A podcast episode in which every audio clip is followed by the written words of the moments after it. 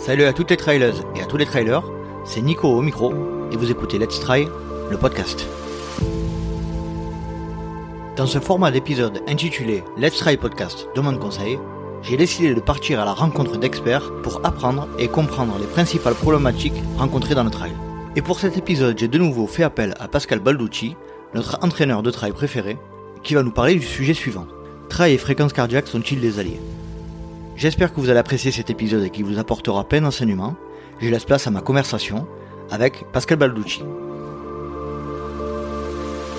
Aujourd'hui, je retrouve de nouveau Pascal Balducci. Salut Pascal, heureux de te retrouver. Merci encore de, te rendre disponible pour, pour les auditeurs du, LTP. Salut Nicolas, c'est avec plaisir de, de vous retrouver aussi. Salut, salut. Pascal, donc pour cet épisode, tout d'abord, avant de commencer, donc c'est un épisode qui va, euh, qui va porter sur le trail et la fréquence cardiaque.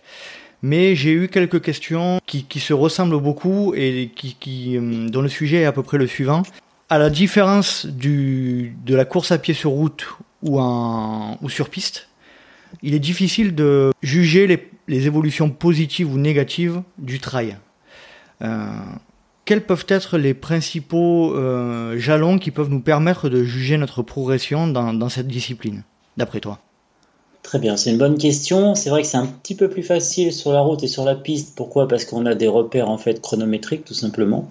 Mais après, rien n'empêche en trail d'avoir des repères chronométriques, notamment sur des évaluations. Alors les évaluations qui peuvent être faites euh, euh, bah, à plat, même si c'est pas spécifique de l'activité. Si on peut très bien avoir un test euh, de VMA à plat, par exemple, ou un, ou un demi-cooper, ou quelque chose comme ça, mais on peut aussi, bien entendu, avoir des tests de VMA ascensionnel, et ça permet vraiment de faire le point sur sa capacité de performance. Alors la version puissance hein, au niveau de la filière aérobie, si on fait de la VMA ascensionnelle, mais généralement les intensités sous-maximales qui suivent euh, sont aussi élevées. Euh, on peut aussi avoir un repère sur un circuit euh, qu'on fait, euh, qu'on pratique habituellement à l'entraînement, voilà, sur lequel on a ses repères et qu'on peut faire à une certaine intensité. on peut comparer aussi, bien entendu, chrono, enfin mettre en relation les chronos et la fréquence cardiaque. Par exemple, si sur un même parcours, je fais le même chrono mais j'ai 5-6 pulses de fréquence cardiaque en moins. Ça veut dire que pour, euh, le même chronomètre, j'ai évolué à une intensité moindre, ce qui veut dire que j'ai amélioré bien entendu ma performance. Ou si je reste à la même fréquence cardiaque moyenne, mais que j'améliore mon chrono, c'est aussi bien entendu euh, un signe, euh, signe d'évolution positif. Donc on n'est pas démuni en fait en termes de en termes d'évaluation et en termes de jalons euh, pour les, progrès en trail. Il y a toujours moyen justement de mettre en place quelques petites évaluations pour avoir ces repères. Moi, je sais qu'avec mes athlètes, c'est des, choses qu'on fait assez euh, régulièrement, euh, des choses qui reviennent. C'est-à-dire qu'on a un parcours test, par exemple. Alors parfois, ça peut être un KV pour certains, ça peut être 150 mètres des plus, ça peut être un parcours vallonné, ça peut être voilà un tempo sur 10 km avec 500 mètres des plus, des choses comme ça. Mais en tous les cas, on n'est pas on n'est pas démuni du tout en fait. Même si au départ ça paraît euh, un peu plus compliqué qu'en effet sur la route ou sur, euh, ou sur la piste. D'accord, je te remercie. Donc en fait, on, peut avoir des outils de mesure euh, et au contraire, on a presque plus de plus de capacité à, nous tester en fonction de, différents terrains. Par exemple, au lieu de se tester que sur la vitesse, on peut se tester sur l'ascension, sur sur la descente et tout ça en respectant des parcours qu'on avait établis ou des parcours des parcours tests quoi. Voilà, et j'ajouterais aussi une autre échelle de valeur qui est intéressante, ce qu'on appelle l'échelle RPE, que moi j'utilise avec pas mal d'athlètes élites, c'est l'échelle de ressenti de l'effort. C'est-à-dire pour un, certain effort, on, met une note de, de 1 à 10 par rapport à la manière dont on a ressenti l'effort. Et c'est assez intéressant euh, de, de, voir comment justement l'athlète va ressentir l'effort d'une d'une session à l'autre. Donc parfois, voilà, pour un même chrono, il aura peut-être ressenti l'effort plus durement ou, moins durement. Bon, après, euh, il faut corréler tout ça un petit peu. C'est le ressenti d'effort, les fréquences cardiaques, les sensations et le chronomètre. Donc ça nous donne pas mal de repères au final. D'accord. Bon, je te remercie. Euh, pour en revenir au sujet principal de, de l'épisode, donc euh, à, dire vrai, cet épisode, j'ai euh, eu l'idée de, de, de te poser la question euh, suite à une suite à un repas que j'ai pris avec avec mon ami Thomas. donc à dire vrai, ça fait 20 ans qu'on se connaît. Et, si on m'avait dit que 20 ans après on allait parler de, de, la fréquence cardiaque et du travail dans le trail, j'aurais pas cru. Mais bon, toujours est-il qu'on a parlé de ça pendant à peu près une heure. Et donc pour t'expliquer un peu brièvement ce qui m'a amené vers toi, donc Thomas, lui, a une, a une façon de pratiquer le trail qui est, qui est assez spécifique, c'est-à-dire qu'il a, qu'il est très, il est très théorique, donc il a un niveau qui est assez, assez, assez important. Il est très théorique, c'est-à-dire qu'il a, il a fait un gros test d'effort qui lui ont permis de déterminer certains seuils, comme sa VMA, etc. Et euh, il se base, notamment lorsque l'on fait des, des, objectifs un peu longs, par exemple on a fait un, 42 km ou un 50 km récemment, lui se base uniquement pendant la course sur ses seuils euh, ventilatoires 1, donc pour simplifier, il se base sur sa fréquence cardiaque euh, pour pour pas se mettre dans le rouge. Euh, donc je lui avais dit que je, je, me tournerai vers toi pour que tu nous en dises plus à ce sujet. Euh, je vais te diffuser la question euh, qui, souhaitait te poser euh, en direct. Tu me dis si tu l'entends. Donc en fait, suite à un test d'effort que j'ai réalisé il y a un an, moi j'ai toujours eu par la suite comme fil rouge pendant les courses jusqu'à 7, 8, 9, 10 heures de courir aux alentours de mon seuil SV1. Et, et ça m'évite euh, pas mal euh, de situations de crampes, euh, de, de, de pénurie que, j'ai enduré pendant mes précédents exercices. Et j'aurais voulu savoir si c'était le bon repère à suivre pour des courses d'une durée plus longue, aux alentours des 12, 13, 14, voire 15 heures. voilà, ou s'il fallait plutôt descendre et se mettre plus euh, en endurance fondamentale euh, pour être sûr de finir. Très bien. Eh ben c'est, une excellente question. Et euh, alors, on a parlé dans un précédent podcast de, qualité hein, à développer, notamment à l'entraînement. On a parlé de qualité cardiovasculaire, de qualité musculaire, de qualité technique. Et, mais on n'a pas vraiment parlé des qualités stratégiques et dans la et qui sont très importantes. Hein, et dans la stratégie, alors on peut parler par exemple de stratégie alimentaire, mais aussi la stratégie de, de gestion de l'intensité de l'effort. Et souvent on parle de pacing. Euh, c'est un, un, mot maintenant qui est, qui est, assez à la mode. Comment tu dis pacing? Le pacing. Euh, pacing, d'accord, le, le, rythme quoi. Le rythme, voilà, pace, hmm. le rythme. Euh, et on retrouve l'épaisseur, par exemple, aux États-Unis, hein, sur mhm. les courses importantes de 100 miles. On a droit à des pacers, c'est-à-dire des personnes qui sont avec nous et qui nous font le rythme. Euh, et le pacing, eh ben, c'est justement euh, la, gestion de cette intensité et savoir à quelle intensité on doit évoluer. Moi, j'ai fait quelques recherches sur le sujet qui nous ont révélé pas mal de choses enfin, vraiment intéressantes. Euh, et, et, donc, je rejoins tout à fait ce que dit Thomas, et je crois qu'il a tout à fait raison, et c'est ce qu'on met en c'est ce qu'on met en place dans nos stages, par exemple avec Patrick Board, dans les stages spécifiques Ultra Trail, mais ça marche très bien aussi sur le long, voire sur les, trails à partir de même de 20-25 km. Hein. Euh, en fait, l'intensité moyenne de l'effort est bien entendu fonction de la durée de l'effort. C'est-à-dire plus, et ça c'est ce qu'on appelle la notion d'endurance, c'est-à-dire plus la durée est longue, plus l'intensité de l'effort sera faible par rapport à l'intensité maximale, encore une fois, qui est déterminée par la VMA, PMA, VO2 max. Mhm. Donc c'est intéressant de connaître, bien entendu, à quelle intensité moyenne on peut évoluer pour essayer de tourner finalement au plus près de cette intensité moyenne. Alors pas tout à fait au départ, c'est-à-dire dans les gestions de courses longues, on part toujours en légère surintensité, bon, pour des tas de raisons qu'on n'aura peut-être pas le temps euh, d'évoquer ici, euh, mais on est un peu en surintensité pour ensuite euh, passer un petit peu en dessous de sa moyenne, mais globalement, on reste quand même dans, dans des zones raisonnables. Mhm. Et je citerai par exemple bah, Patrick Board, hein, qui est quand même voilà, le seul Français à gagner le Tour des Géants, qui a, qui a un palmarès exceptionnel avec euh, victoire à la TDS, le Grand Raid des Pyrénées, à Madère, la Martinique, euh, sixième à l'UTMB, sixième à la Réunion, etc. Et, et, et peut-être l'athlète euh, français qui, qui, a un gros palmarès, qui se connaît peut-être le mieux, et c'est un athlète qui tourne encore avec le cardio sur les premières heures de course, au moins sur les ultras, justement pour ne pas faire d'erreur de gestion mhm. et pour bien partir dans les intensités qu'il s'est fixées. Donc quand Thomas parle du SV1, donc on va revenir sur ces notions, je pense après, ça veut dire que alors pour lui, ça doit être autour des, des 60-65%, maximum 70% de, de, son intensité maximale. Ça lui permet en effet de, de se mettre en économie musculaire, mais également euh, de, de consommer une, une grande part de lipides euh, dans, voilà, dans le mélange de carburant qu'on utilise à l'effort, lipides glucides, plus l'intensité finalement est basse, plus la part de lipides est importante. Or, la réserve de lipides est quasiment inépuisable, alors que la réserve de glucides, elle, s'épuise assez rapidement. Euh, les stocks de glycogène, qu'ils soient hépatiques, c'est au niveau du foie, ou musculaire, voilà, ont une durée de vie euh, limitée, c'est au bout de quelques heures, ça va disparaître. Mhm. Euh, donc, plus on utilise une part de lipides importante, plus on va être endurant. Donc, en effet, c'est une, une notion extrêmement importante.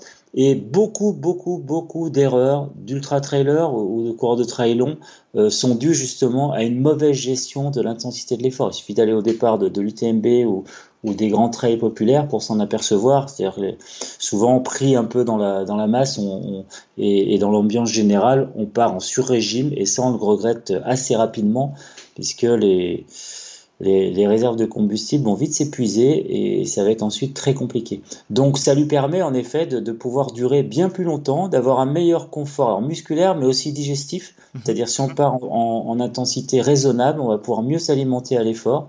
Euh, on va diminuer le stress aussi au niveau des intestins notamment, donc on va pouvoir boire, manger de manière un peu plus, euh, un peu plus facile. Donc c'est une bonne chose. D'accord.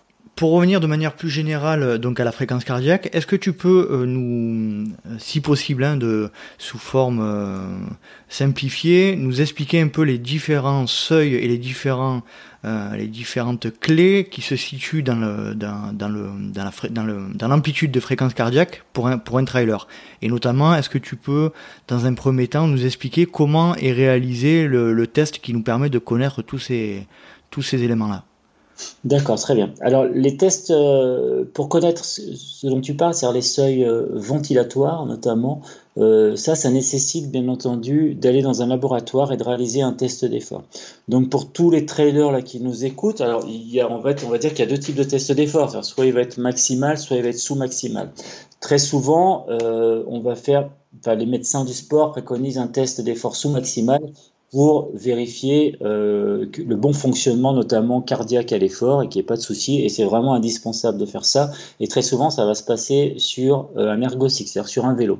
Pour un athlète, un trailer qui veut faire un test d'effort maximal et vraiment connaître toutes ces, toutes ces mesures seuil, VO2 max, etc., il va falloir passer cette fois euh, sur tapis. alors, à plat ou en pente, il y a tout, tout un, une batterie de test voilà, toute une batterie de tests différents. Alors bien entendu, si on veut connaître euh, ces seuils ventilatoires, il est préférable de passer donc son test à plat pour que ce test corresponde aussi à des vitesses à plat et aussi à des fréquences cardiaques. Si on fait son test en pente, on aura des seuils à des vitesses qui vont être à une certaine pente. Donc après, ce sera compliqué sur le terrain de faire le rapport. Par contre, on aura toujours le repère des fréquences cardiaques. Donc c'est ça aussi qui est utile. Parce que quand on fait un test d'effort, on a, on a un masque qui permet de recueillir les échanges gazeux respiratoires, c'est-à-dire notre consommation d'oxygène et notre rejet de dioxyde de, carbone. De carbone voilà. Mhm. Euh, et c'est ça qui va permettre, bien entendu, de mesurer euh, les, les, les, seuils. Mhm.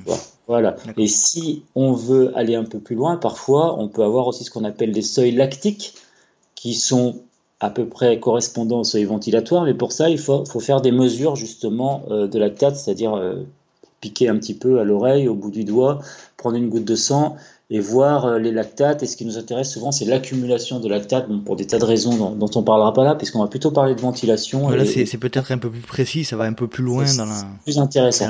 Quand on commence un test d'effort et qu'on a notre masque sur, euh, sur la bouche et qu'on commence à courir, donc ce test, c'est ce qu'on appelle un test triangulaire, c'est on va augmenter progressivement la vitesse.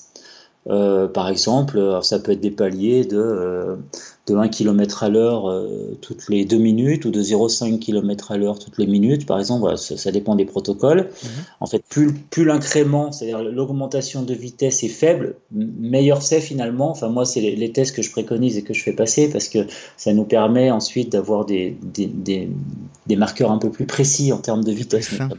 Voilà, donc on met la fréquence mhm. cardiaque, on a la vitesse et on a le recueil des échanges gazeux respiratoires. Quand je commence à faire un effort, en fait, on a parlé dans un précédent podcast notamment de VO2 max, et on a donc la consommation maximale d'oxygène, et on a dit en fait qu'elle dépendait justement de la capacité de l'organisme à prélever l'oxygène dans l'air ambiant, à le transporter et à l'utiliser au niveau musculaire. Quand je commence à courir, en fait, donc mes muscles se mettent à l'effort, Donc, ils ont une demande en oxygène qui augmente, bien entendu. Pourquoi Parce que cet oxygène, un peu, c'est comme euh, la combustion dans la cheminée. Hein. Cet oxygène, il va venir dégrader les composés énergétiques, donc glucides, lipides. À basse intensité, ça va être plutôt des lipides, enfin encore des, et aussi des glucides.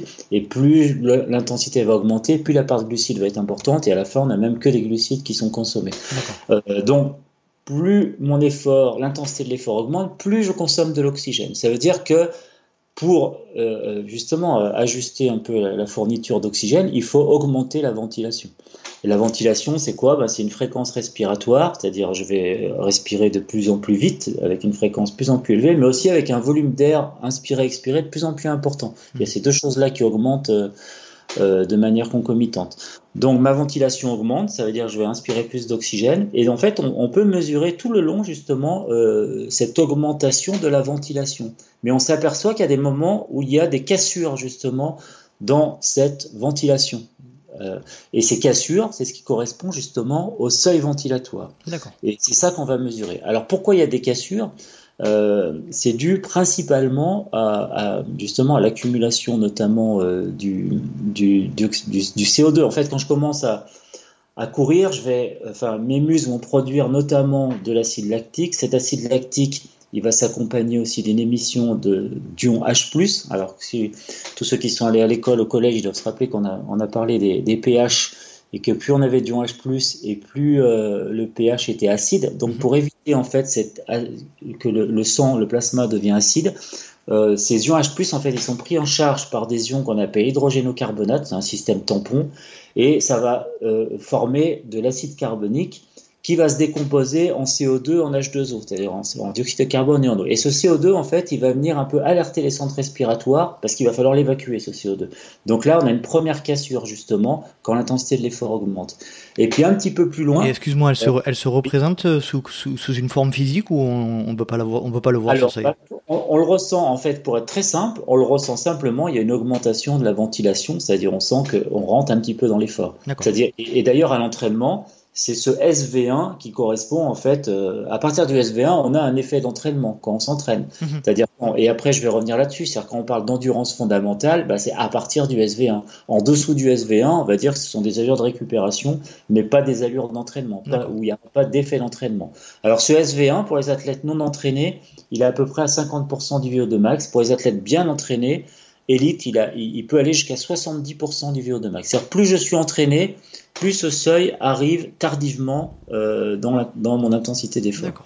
C'est normal. Hein, quand je suis pas mmh. entraîné, tout de suite, je vais, je vais aller vers plus vite de ventilation. Et un athlète pas du tout entraîné, il y a, ces notions de seuil sont même complètement balayées, puisqu'en quelques minutes, il est déjà vu au demain c'est compliqué. Donc on a ces seuils en fait que pour des athlètes entraînés, avec des effets d'entraînement, des adaptations à l'entraînement, et on peut remarquer ces seuils. Et puis donc si je poursuis un peu l'intensité de mon effort, il y a un moment, il y a, une, grosse accumulation en fait euh, euh, d'ion H+, il y a encore une accumulation de CO2, tout ça, ça alerte les centres respiratoires, et il y a donc une deuxième cassure.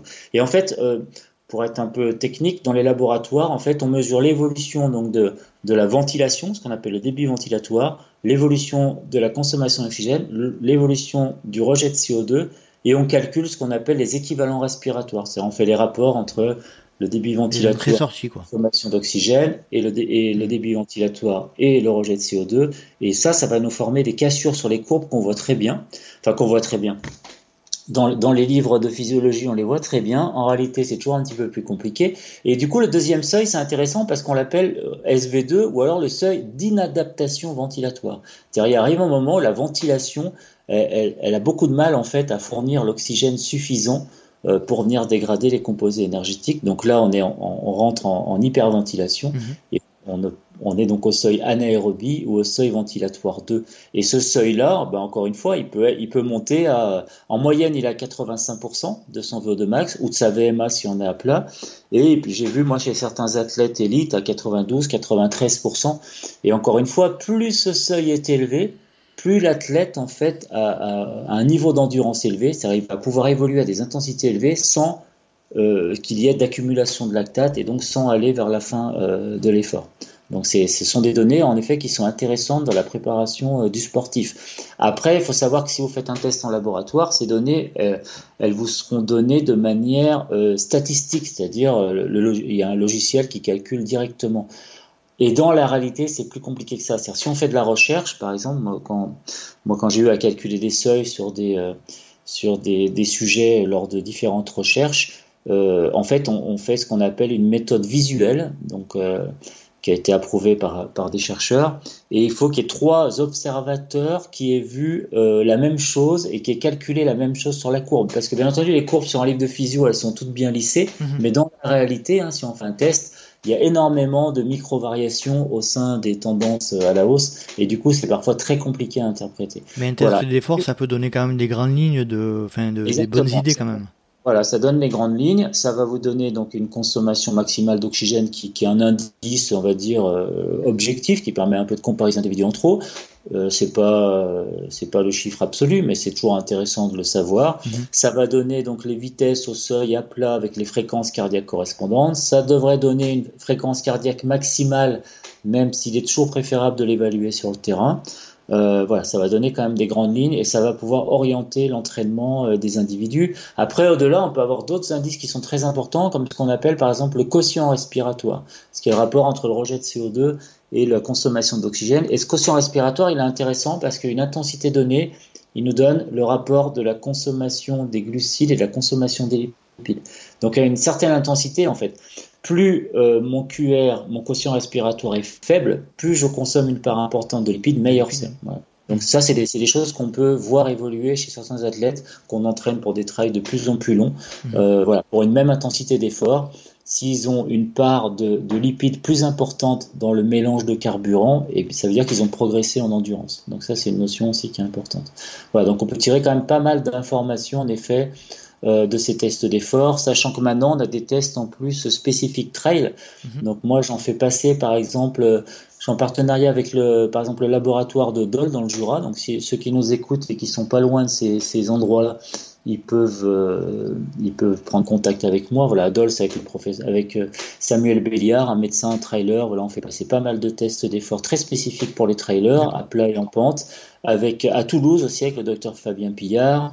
Euh, Rien du côté du sud-est que tu pourrais me conseiller aussi à Saint-Etienne. Ah euh, euh, alors, je l'ai même passé une fois à Marseille, mais c'est compliqué. Sur le, centre n'est pas obligatoirement en lien avec nous. Mhm. voilà, mais ça permet d'avoir. On a de plus en plus de données et ça permet d'avoir des choses assez intéressantes. Tout à l'heure, juste pour revenir sur un, élément que tu as passé rapidement, euh, pour ceux qui ne savent pas, notamment moi, enfin c'est un peu flou pour moi la différence entre VO2 max et VMA, rapidement. Très bien. Alors euh, la VMA en fait c'est une vitesse de terrain, c'est la vitesse de terrain associée à VO2 max. Et d'un point de vue physiologique, en fait la VMA c'est la plus petite vitesse d'atteinte de VO2 max. C'est-à-dire quand je fais mon test d'effort par exemple sur un tapis à plat, euh, ma vitesse augmente, ma consommation d'oxygène augmente aussi euh, de manière proportionnelle. Et il arrive un moment où ma consommation d'oxygène n'augmente plus et elle atteint un plateau. Dans 9 cas sur 10, on, obtient, on voit vraiment bien ce plateau. Et eh bien, au début du plateau, c'est ma VMA. Alors l'athlète, souvent, il peut continuer. Parfois, il passe un palier supplémentaire, voire deux paliers, mais on est au-delà de la VMA parce que là, il travaille uniquement en anaérobie. Donc, et la VMA, c'est une vitesse maximale aérobie, c'est-à-dire quand la machinerie oxydative tourne à plein régime. Au-delà, un athlète, par exemple, qui a de fortes capacités anaérobie va pouvoir poursuivre, mais il n'est plus à VMA, donc ça ne sera pas la vitesse utile à l'entraînement qu'on va devoir utiliser. Alors, on estime, en règle générale, d'un point de vue statistique, mais encore une fois, il faut prendre du recul avec tout ça, c'est qu'un VO2 max est égal à 3,5 fois la VMA. En gros, j'ai 20 de VMA, c'est-à-dire j'ai un VO2 max en moyenne à 70.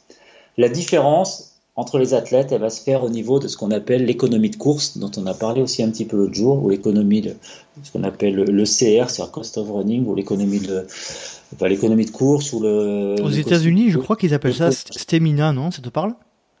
Euh, non, ça c'est pas, tout à fait ça. Aux États-Unis, c'est soit cost of running, soit running economy. D'accord. Running economy, c'est la consommation d'oxygène à, une vitesse donnée.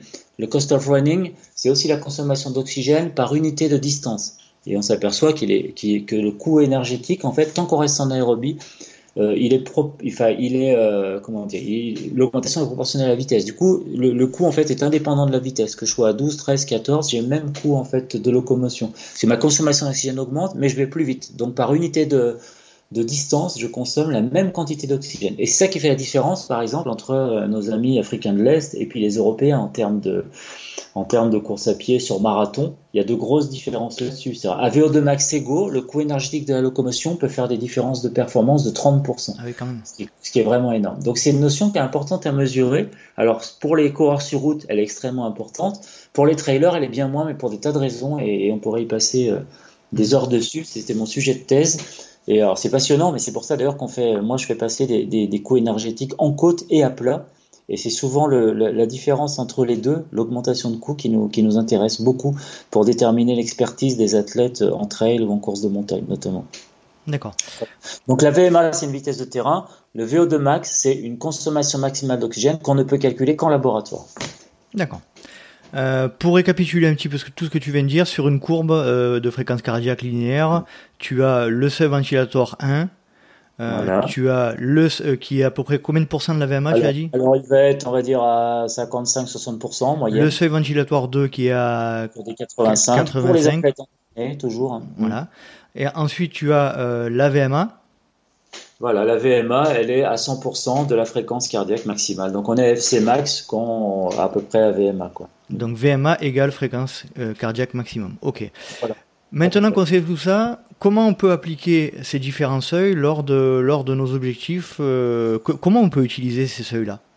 Très bien. Alors moi, je, travaille ça, mais il y a plusieurs nomenclatures en fait. Euh, alors, et, notamment selon les différents sports. Si on parle de vélo, de ski de fond, on va travailler avec des niveaux d'intensité différents, mais peu importe. derrière, c'est derrière, c'est les mêmes notions.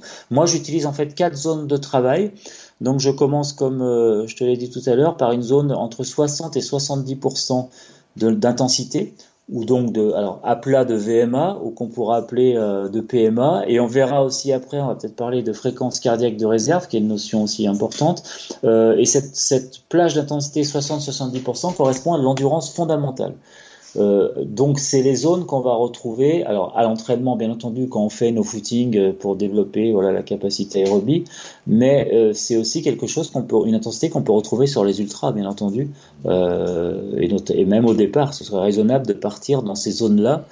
Thomas parlait tout à l'heure de courir autour de son SV1 et en effet, ça peut être en effet ça. En tous les cas, ne jamais dépasser les 80%. aérobie et euh, aérobie égale seuil ventilatoire 1 égale endurance fondamentale.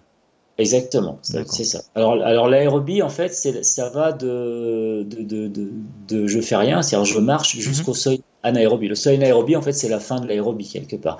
Même si Bien entendu, c'est toujours un peu plus. Là, on, simplifie un petit peu, mais heureusement, parce que c'est toujours un peu plus compliqué que ça, et qu'il y a souvent euh, un peu d'anaérobie, un peu dans, dans, dans, le flux aérobie, bref, peu mhm. importe. Donc en gros, c'est ça, l'aérobie jusqu'à 80-85, jusqu'à 85%. Après, on passe dans l'anaérobie. Donc il faut surtout pas aller solliciter cette anaérobie, bien entendu, sur des courses longues, sur des ultras, c'est une erreur.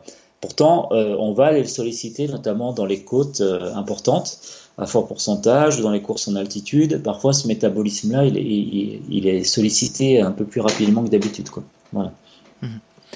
Donc on peut clairement dire, euh, d'après ce que tu dis, qu'on peut se servir euh, comme d'un outil fiable, à condition bien sûr qu'on ait le matériel adapté, de la fréquence mhm. cardiaque comme repère lors d'un événement, lors d'un objectif. Bien entendu, bien entendu. Et beaucoup, euh, moi j'ai par exemple entraîné Julien Chaurier pendant 5 ans comme un athlète avec un, un énorme palmarès et une énorme expérience. Et Julien, pendant les 5 ans que je l'ai entraîné, toutes ces séances et toutes ces courses ont été faites avec le cardio. Donc ça a permis d'avoir énormément d'éléments d'analyse, bien mhm. entendu, euh, et d'analyser beaucoup de choses, autant sur les courses que sur les entraînements. Euh, et pourtant, on peut pas dire que c'est pas un coureur qui, qui se connaît pas. Parce qu'une année, euh, ça montre, euh, je sais pas s'il avait oublié ou était tombé en panne au départ du Grand Raid de la Réunion, et il se retrouve par exemple à Sillaos avec deux minutes d'écart sur le temps qui s'était fixé. Par exemple, c'est pour dire les métronomes.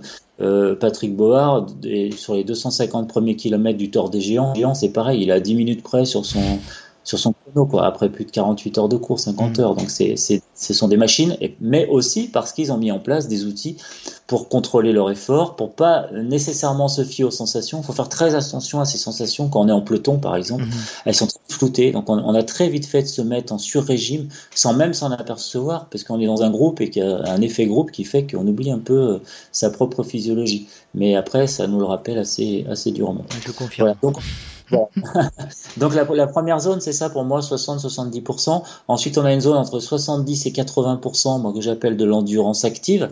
Donc on va pouvoir retrouver, alors chaque fois, ça dépend du niveau d'expertise, mais bien sur les trails longs, parfois, on va partir un peu plus, peut-être, voilà, vers 75, 80%, pour finir de toute façon vers les 60, euh, ou sur des trails courts, ça pourrait se courir dans ces intensités-là pour certains athlètes.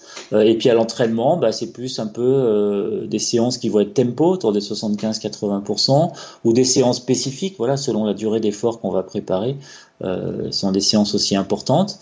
Ensuite, alors là, je pars, je part aussi du principe qu'on parle à des athlètes qui sont entraînés mhm. et, et, notamment euh, des athlètes qui en, côte ne vont pas subir d'élévation importante de la fréquence cardiaque par rapport au plat.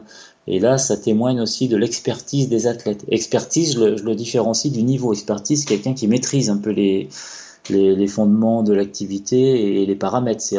On, on s'aperçoit chez les experts, et ça c'est vraiment très hallucinant de voir que quand on passe du plat à la bosse, euh, les, fréquences cardiaques ne varient pas d'une pulsation. C'est assez hallucinant. Et, après, en descente, elles, descendent très légèrement. Parfois, elles augmentent un peu, mais au début de la descente, on retrouve le pas. enfin, sur plat, on va retrouver le niveau d'intensité mesuré par les fréquences cardiaques au même niveau. On remonte, ça ne bouge pas. Et ça, c'est vraiment un signe d'expertise qui permet aux athlètes d'être, de très bien gérer leur course et du coup d'être plus performants. Parce que ce que j'ai pas dit tout à l'heure, c'est ce qu'on avait démontré quand même en recherche euh, sur l'Interlac, qui était une course locale qui maintenant a, disparu, sur 75 km. On a montré que les athlètes qui euh, géraient le mieux, c'est-à-dire ceux qui partaient à, une fréquence cardiaque euh, relativement proche, on va dire, de leur fréquence cardiaque moyenne, et ceux qui avaient ensuite le moins de variation de leur fréquence cardiaque au cours de la course, c'est ceux qui avaient la fréquence cardiaque moyenne la plus élevée, donc qui avaient le meilleur indice d'endurance au final.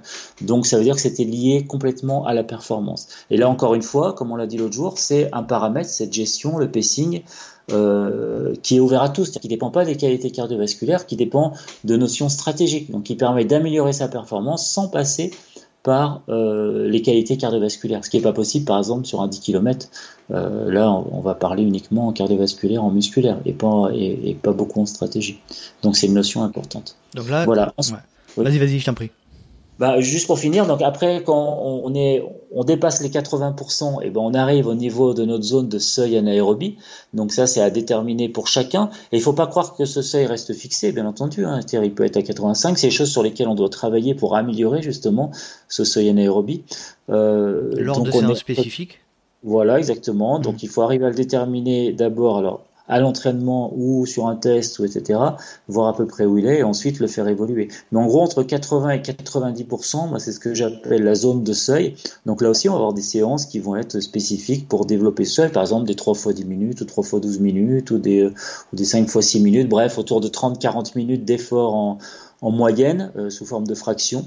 Euh, et on va évoluer encore une fois voilà autour des 85% d'intensité euh, pour, euh, pour solliciter tous les mécanismes physiologiques qui se mettent en place au niveau de cette zone. Quoi. Et puis au-delà de 90%, bah là on rentre dans la zone de VMA où on va développer VMA VO2 max. Mhm. Euh, donc ça aussi c'est une notion qui, qui, est importante. On a parlé l'autre jour dans un podcast d'entraînement polarisé.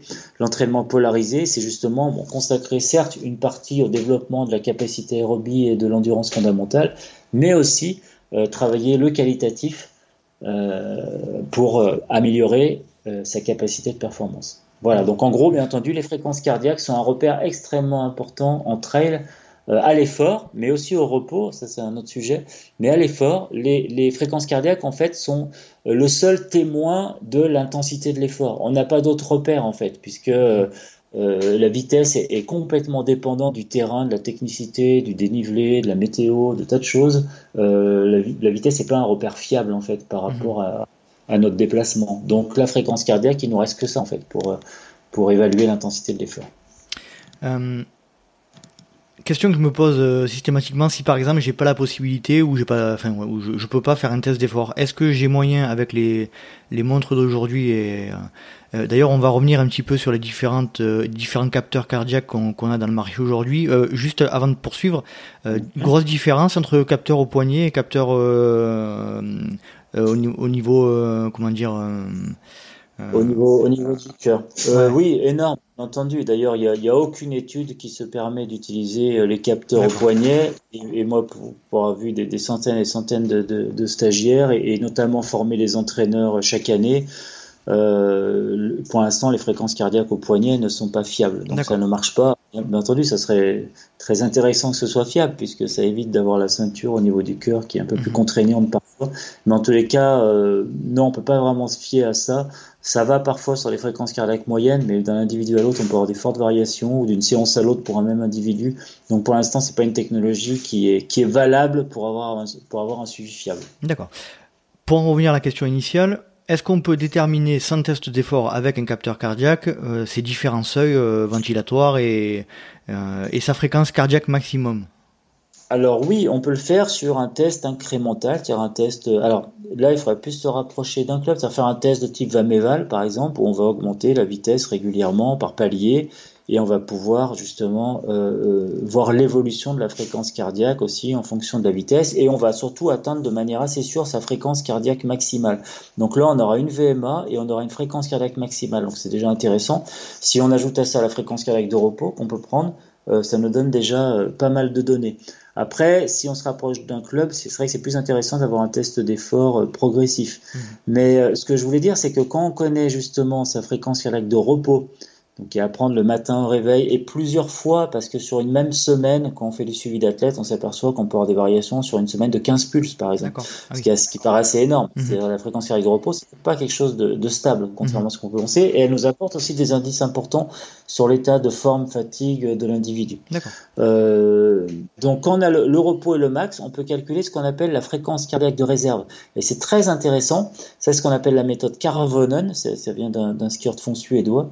Et, et, cette méthode permet justement euh, d'évaluer l'intensité de l'effort. C'est-à-dire travailler en pourcentage de fréquence cardiaque de réserve, c'est travailler en pourcentage d'intensité aérobie. Donc c'est assez bien corrélé à la, à la, puissance aérobie, donc au VO2 max. Donc ça c'est relativement intéressant.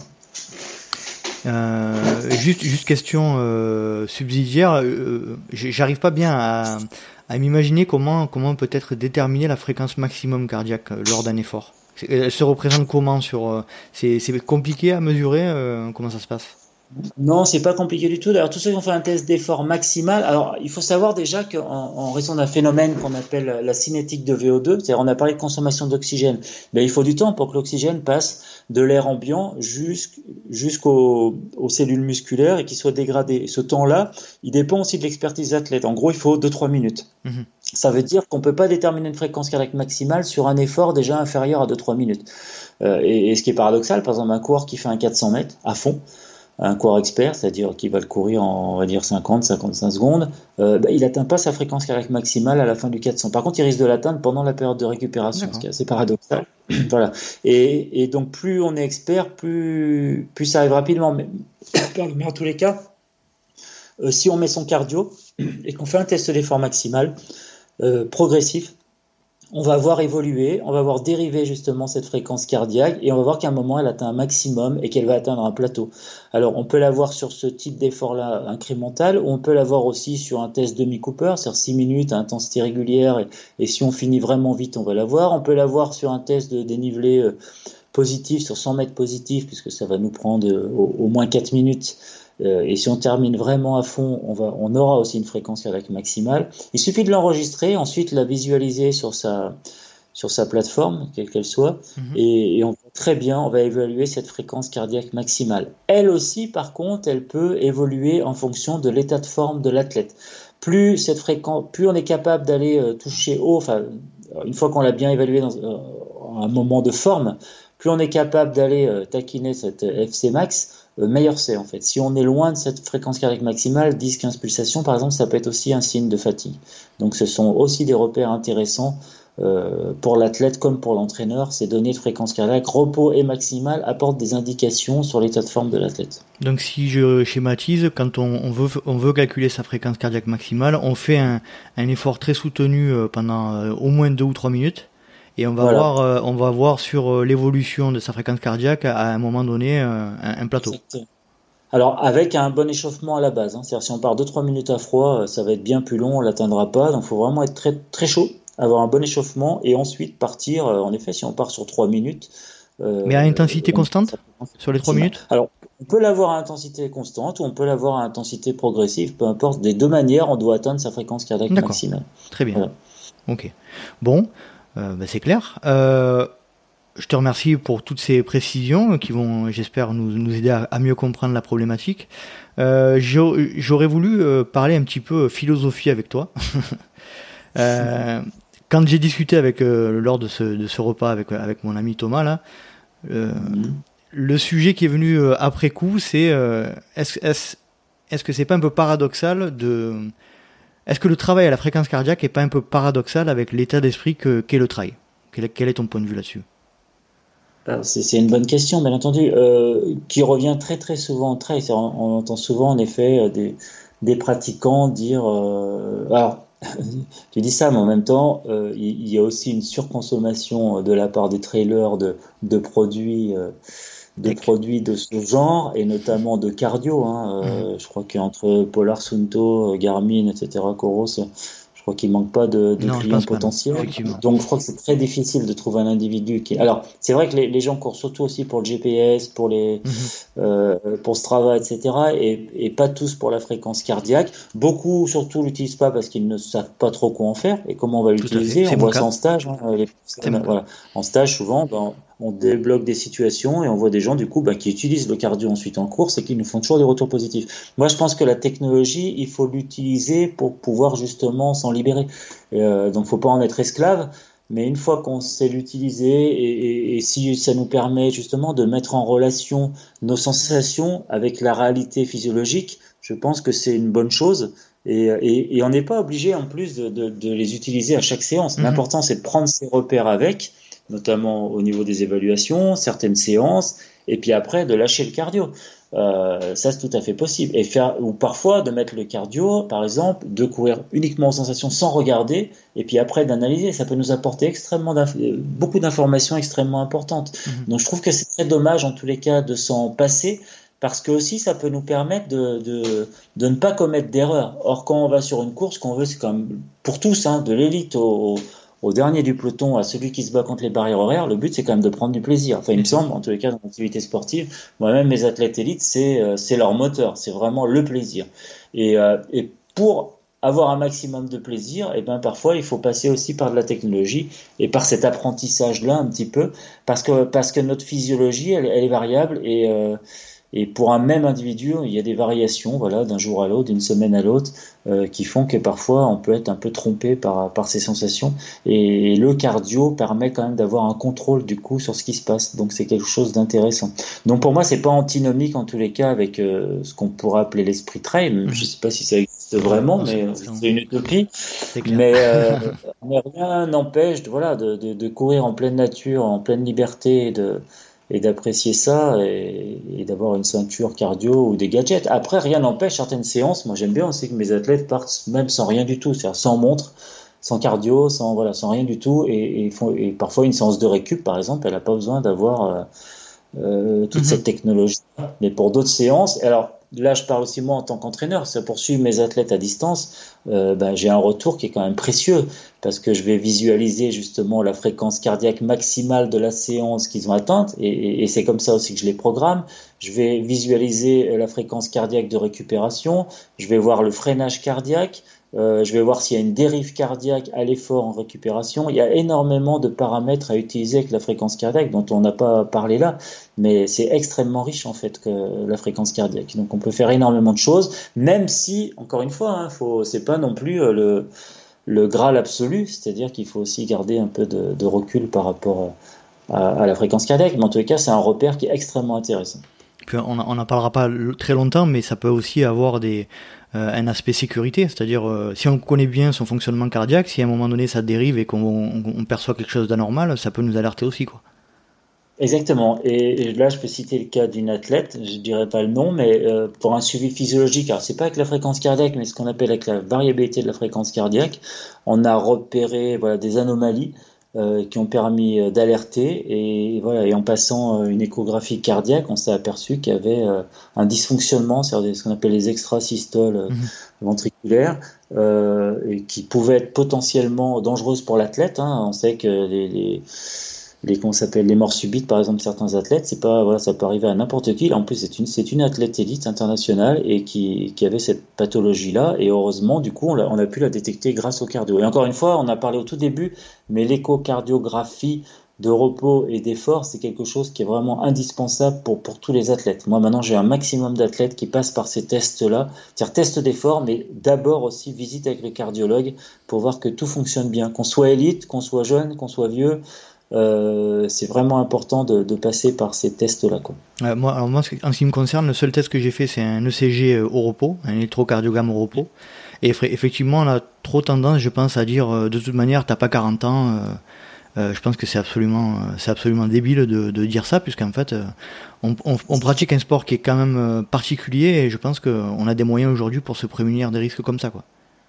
Oui, et puis on peut avoir aussi un problème génétique qui va se mhm. révéler euh, à un certain âge et personne n'est à l'abri de rien. Alors c'est vrai que la, prévalence est plus importante chez les personnes plus âgées, mais euh, elle peut toucher n'importe qui et donc c'est vrai qu'il faut être prudent par rapport à ça. Quoi. Bon, eh ben, très bien. Allons, allons tous faire les tests d'effort et, et utilisons la fréquence cardiaque de manière positive et qui peut nous rendre bien les services. Je te remercie. Euh, tu voudrais dire un dernier mot sur ce sujet, Pascal? Euh, non, non, non. Ce que je pensais, c'est qu'en effet, s'il y a des questions, des choses comme ça, on pourrait faire un, service après-vente et, et, répondre aux questions euh, une prochaine fois. Il n'y a, y a, pas de, il a pas de souci, parce que c'est vrai que c'est un sujet très vaste. Hein. On peut y mhm. passer euh, euh, des heures et des heures de, de cours là-dessus. C'est vraiment extrêmement important. Dans les formations d'entraîneurs, on, on, revient beaucoup là-dessus, mhm. sur l'utilisation du cardio et de la fréquence cardiaque à l'effort. Bon, courbe à l'appui, parce que là, c'est vrai qu'on parle, mais avec des courbes, c'est un peu plus parlant pour savoir de ce qu'on dit. On a parlé de plateau de VO2 max, on a aussi un plateau de, de fréquence cardiaque maximale qui est intéressant à visualiser. Mhm. Euh, voilà. Après, le but, c'était quand même de comprendre les principes fondamentaux de, de la fréquence cardiaque en trail. Et je pense que par, par ton expertise et ta, et ta simplicité d'explication, je pense que ça a été, euh, ça a été un succès de mon point de vue. J'ai compris euh, pas mal de choses. Donc je te, je te remercie énormément pour, pour tout ça. C'était avec plaisir. Mais écoute, je te, je te dis à bientôt pour un, pour un nouveau sujet. D'accord, hein merci Nicolas. On va, on va, creuser, on va creuser euh, le sujet sur lequel on va travailler prochainement. et, puis, et puis je te remercie encore énormément Pascal et je te dis à bientôt. C'est moi, à bientôt. Merci. Salut, salut. Et voilà, chers auditeurs et auditrices, cet épisode est à présent terminé. J'espère que comme moi vous avez passé un agréable moment et que vous avez appris pas mal de choses en ce qui concerne ce sujet. Je remercie de nouveau Pascal Balducci d'avoir répondu à ma demande et de nous avoir apporté tout son précieux savoir. Si vous voulez en savoir plus ou rentrer en contact avec Pascal Balducci, je vous invite à le rejoindre sur son site internet pascalbalducci.wixsite.com. J'espère pouvoir vous retrouver dans un prochain épisode du LDP. Et d'ici là, n'oubliez pas, vive le trail libre, vive Let's Trail. Et si vous pensez que c'est impossible, faites-le pour vous prouver que vous avez tort. Salut, salut